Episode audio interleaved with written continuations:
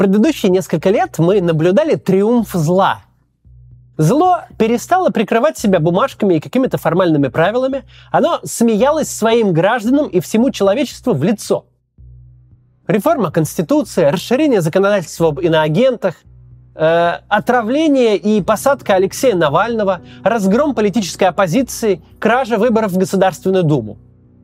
Всякий раз нам все более явно говорили, ну да, мы охуели, и что? Что вы нам сделаете? Мы зло, но мы крутое, эффективное, вооруженное зло, готовое идти до конца. А вы, невооруженные граждане и мировое сообщество, что вы нам сделаете со своей беспомощной озабоченностью? Нафига мы вообще 20 лет делали вид, что опираемся на какой-то закон, что не захватили и не, зур... не узурпировали власть в России? Теперь раззудись плечо, танцуют все – 2022 – это год, когда зло проиграло. Когда зло оказалось не демоническим и всесильным, а слабым, лживым, вороватым, некомпетентным, жалким и трусливым. Теперь зло вызывает не столько страх, сколько стыд. Теперь оно само всего боится. Боится выступить, боится сказать, боится назвать вещи своими именами. Даже собственная прислуга зла стесняется транслировать его слова – 2022 год – это год банкротства зла. Оказалось, неважно, сколько у зла денег, неважно, как зло надувает щеки. Инструменты у зла негодные и не работают. Все у зла вымысел и иллюзия. Все у него через задницу. Предыдущий год начался со зла, которое вращало глазами и угрожало всему миру, а закончился злом, которое мямлет, жует слова и прячется. Те механизмы и структуры, которые зло холило и выращивало, на которые рассчитывало опираться, они сломались под ним в первую очередь.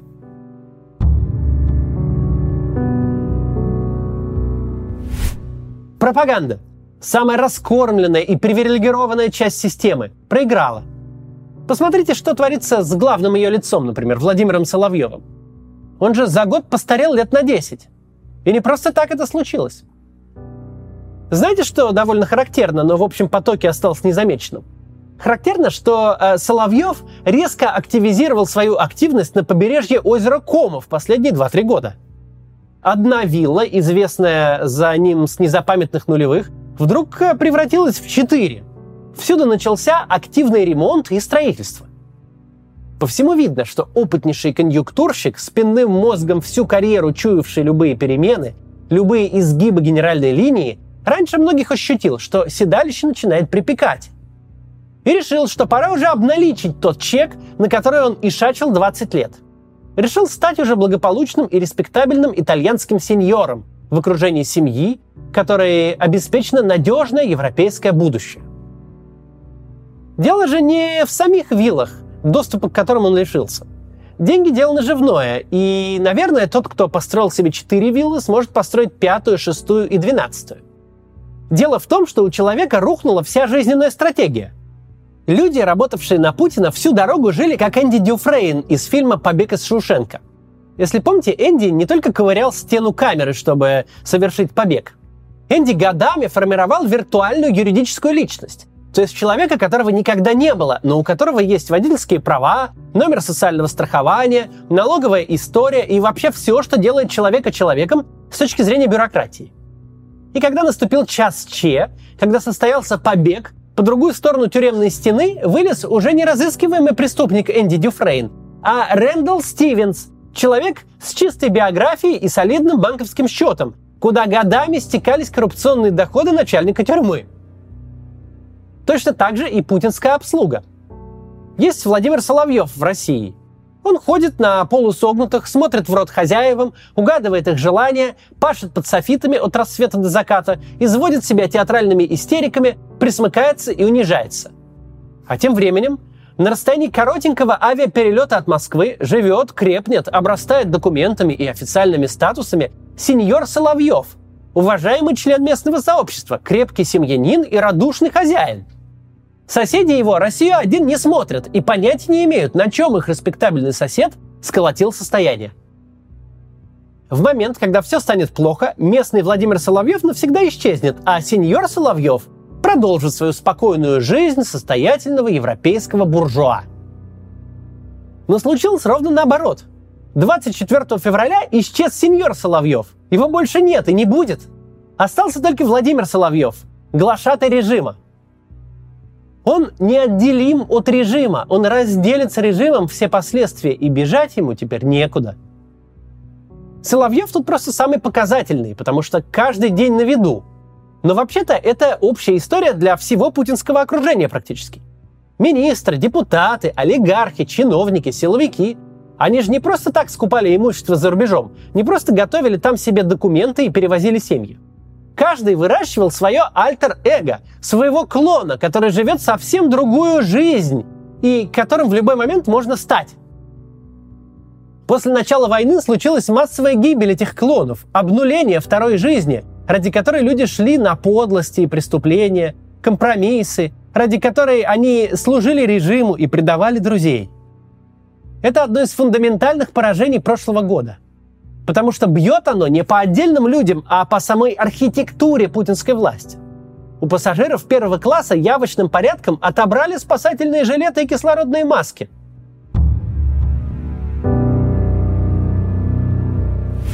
Что еще является опорой власти Путина?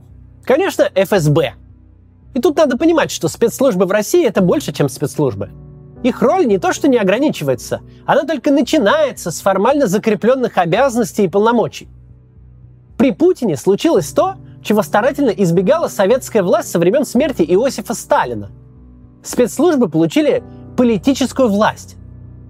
ФСБ при Путине суперведомство. Оно занимается разведкой и контрразведкой, охраняет границу, борется с терроризмом, занимается политическим сыском и экономическими преступлениями. ФСБ официально надзирает за всеми государственными ведомствами и неофициально имеет прикомандированных сотрудников в руководстве каждой государственной и всех заметных частных компаний, в каждом министерстве, в любой областной администрации и в мэриях крупнейших городов. Штатная численность ФСБ, ее бюджеты, любые подробности ее работы – все это засекречено по закону о государственной тайне. Такого карт-бланша тайная полиция не получала никогда. И что в итоге? Этот год приподнял завесу тайны над работой российских спецслужб. Мы узнали, чем они были заняты накануне вторжения – они делили квартиры в Киеве.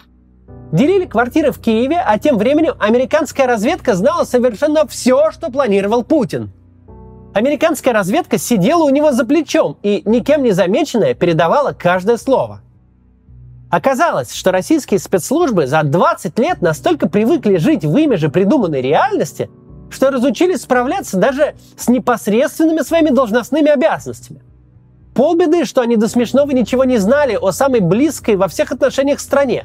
Но они не справились даже с тем, чтобы меню путинского завтрака не попадало на стол к директору ЦРУ раньше, чем еда окажется на тарелке российского президента.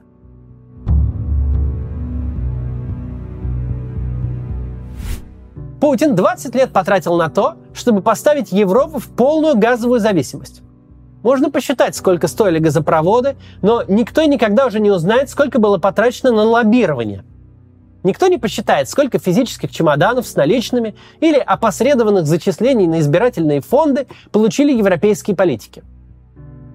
Весь смысл был в том, чтобы в критический момент европейцы оказались перед выбором. Или не перечить Путину, или оказаться в средневековье, без света, без тепла и со вставшей промышленностью – Вся надежда была на эти прогнившие западные демократии, которые зависят от своих избирателей. А уж избиратели точно не станут терпеть повышение коммунальных платежей во имя какой-то там Украины. Столько же надежд было на зиму. Зима в исполнении Путина лично и его говорящих голов стала национальной идеей. Вот сейчас холод придет, вот сейчас европейцы узнают, почем фунт лиха. Вот сейчас все прибегут кланяться и снимать санкции. Зима идет. Зима, правда, необычная, одна из самых теплых в Европе за всю историю наблюдений, но она приближается к середине. Европа не замерзла, европейские хранилища полны как никогда, газ стоит дешевле, чем до войны. Коммуналка в Европе выросла, но выросла совсем не так, чтобы кто-то прям обеднел. Зло буквально хотело, чтобы люди замерзли в своих домах, чтобы они разорились. Но случилось нечто совсем иное. Путин навсегда потерял европейский энергетический рынок. Он лишил аргументов всех, кто хотел бы заикнуться о сотрудничестве с Россией в области энергетики. Он прямо сказал, я не считаю газ товаром. Я считаю газ дубиной, которой буду бить несогласных по голове.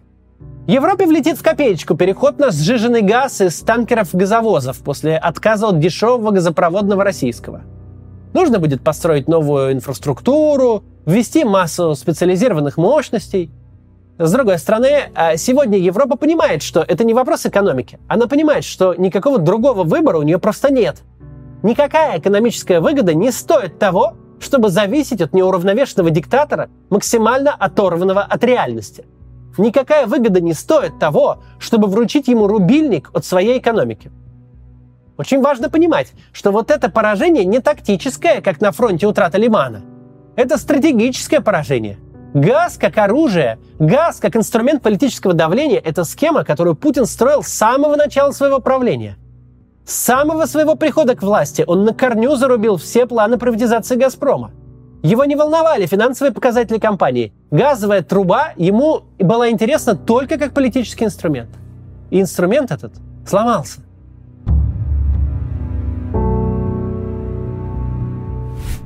Но это все не главное. Хуже всего сама природа этого зла. Суть в том, что зло наше – это хулиган. Не уголовник, не разбойник, не отмороженный псих, а именно хулиган. Чем отличается хулиган от всех прочих категорий, применяющих спонтанное и неспровоцированное насилие? Хулиган отличается одним важным обстоятельством. Он применяет насилие только к тем, кто заведомо слабее него – Хулиган наш не просто так много лет твердил, что Украина не настоящая страна, управляемая клоуном. Он сам себя убеждал, что жертва слаба, что она не даст ему отпор. Потому что где мы, отставные чекисты, а где этот КВНчик-юморист?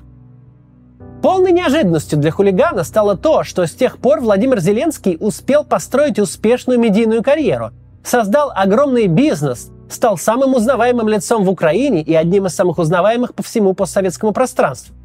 И вообще сделал себя с помощью таланта, в том числе таланта публично говорить с людьми, вместо навыка вылизывать начальству все пониже спины. Главное свойство хулигана в том, что в драке он очень плох. Он очень хорош в запугивании. Хулиган тем сильнее, чем больше его боятся. Хулигану приходит конец тогда, когда он нападает на того, кто не побоится дать сдачи. Оказалось, что, видимо, не просто так парень из не самого благополучного района Кривого Рога прошел свой путь и смог победить на конкурентных выборах действующего президента Украины. Оказалось, что он не готов послушно пугаться, когда пожилые чекисты зловеще вращают глазами. Оказалось, что им придется всерьез проверять все – армию, спецслужбы, пропаганду. Только уже не в режиме, когда ничего не происходит, денег как грязи, а из противников лишь невооруженные граждане. Проверять придется в условиях настоящей войны. И вот именно в этих условиях оказалось, что зло ни на что не способно. Способно паразитировать. Паразитировать на нефтяном бабле, паразитировать на квалифицированных людях, создавших выдающийся IT-сектор, паразитировать на лучшей в истории внешней конъюнктуре. Но только паразитировать. Все, что зло создало своими руками, рассыпалось немедленно. Все оказалось иллюзией. Зло в 2021 году было по-настоящему опасно. А в 2022 году оно способно только гадить. Гадить из-под тяжка. Гадить иногда больно, но при этом не достигая никаких целей. Гадить ради гадить. Киев мы не захватим, но китайским маркером на иранском дроне напишем с Новым годом. Вот таким стало зло за этот год. Все изменились за год. Но Владимир Зеленский из лощенного селебрити стал национальным героем, хоть сейчас на афише Netflix. А Путин стал одутловатым стариком – разве что через дорогу его перевести. Зло довольно давно перестало выигрывать по правилам, даже по тем правилам, которые оно же самое установило. Довольно давно оно решило, что для нас у него есть электронное голосование, а для Алексея Навального есть СИЗО. Теперь зло почти гордится тем, что никакие правила для него не писаны. Зло над всеми смеялось, а теперь оно оправдывается. Теперь у него слишком явно нет опоры в реальности. Раньше его это не волновало, ведь для перемены реальности всегда есть контроль над государственным аппаратом, способным любое беззаконие сделать законом, любую фантазию обратить в реальность. Теперь же каждый день оно сталкивается с вопросами, на которые нет ответа. Нет ответа, почему все так плохо. Нет ответа, почему все так негодно. И это шанс для нас, для всех, кто оперирует фактами. Потому что раньше зло противопоставляло нам могущество и всесильность. Теперь у него только нытье и жалобы. Кому-то может нравиться успешное зло. Кто-то, может, захочет примкнуть к настоящему злодею, но никто не хочет примкнуть к неудачнику. А значит, нам есть в этом году с кем работать и кого убеждать. До завтра.